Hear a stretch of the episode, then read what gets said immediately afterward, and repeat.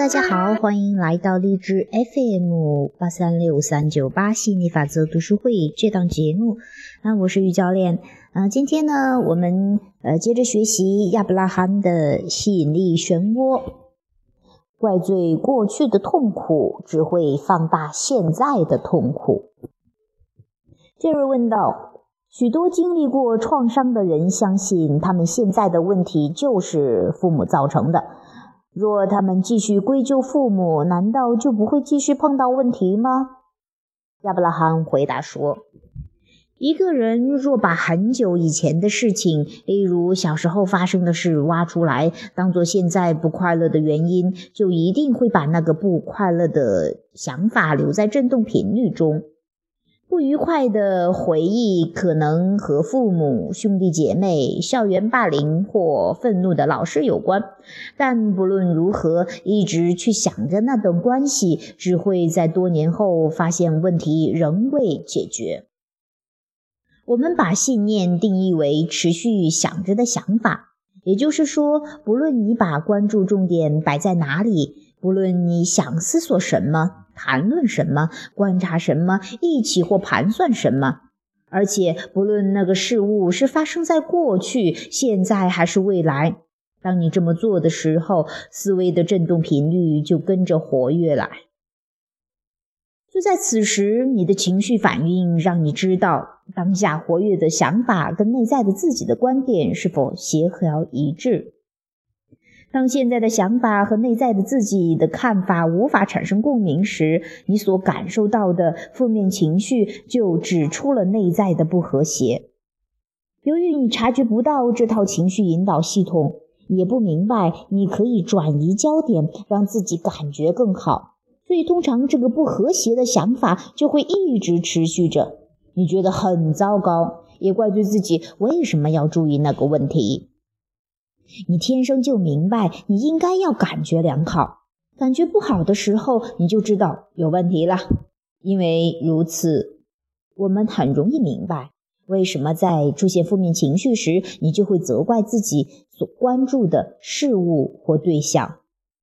随着时间经过，每次不愉快的记忆浮现时，你就会感受到负面的情绪。但你却没有努力的控制自己的思绪，想办法让自己的观点符合内在的自己，因此振动频率的差异就愈来愈强。也就是说，你对之前生活的负面信念愈来愈明显，也愈来愈强，但你却一直不放手，反而把这些事情当成你跟本源脱离连接的借口。很多人觉得要解决过去的问题很难，因为涉及那些问题的主角大半都已经过世了。就算他们现在仍活在地球的某个角落，大多数人仍觉得这些人不太可能承认自己的过失。算了吧，伤害都已经造成了。在那些充满创伤或情绪起伏的童年时刻，不论是真的受到虐待，还是感觉上被人虐待，他们被这样的境遇所影响，使注意力无法集中在本源能量上。反复多次以后，他们就会建立起一种负面的信念。长期思考的模式，而只要一想到这个偏离本源的想法，他们就无法符合本源的振动频率。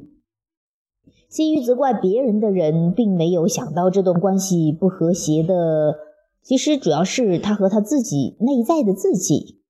一股更广大、纯粹、正面的能量。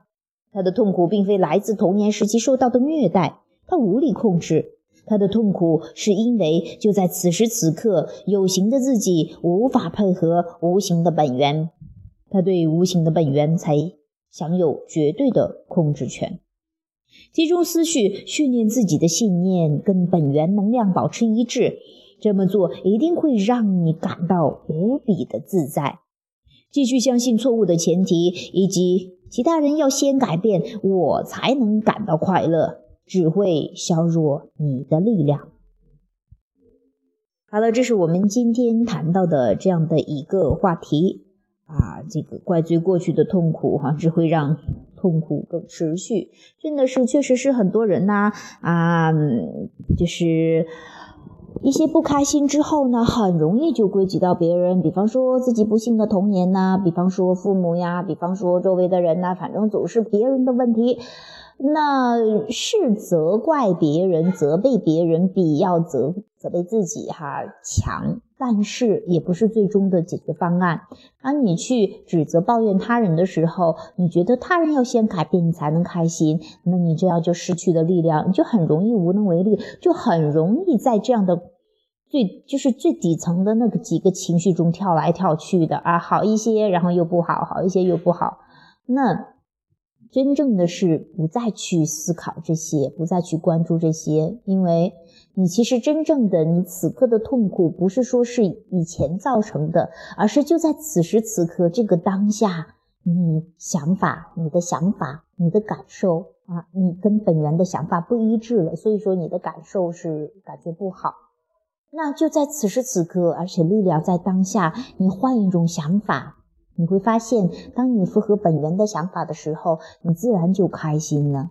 真正的你的当下的开心快乐，与事情发生无关，与别人无关，只与你是否与本源有关。好了，今天我们就谈到这里，拜拜。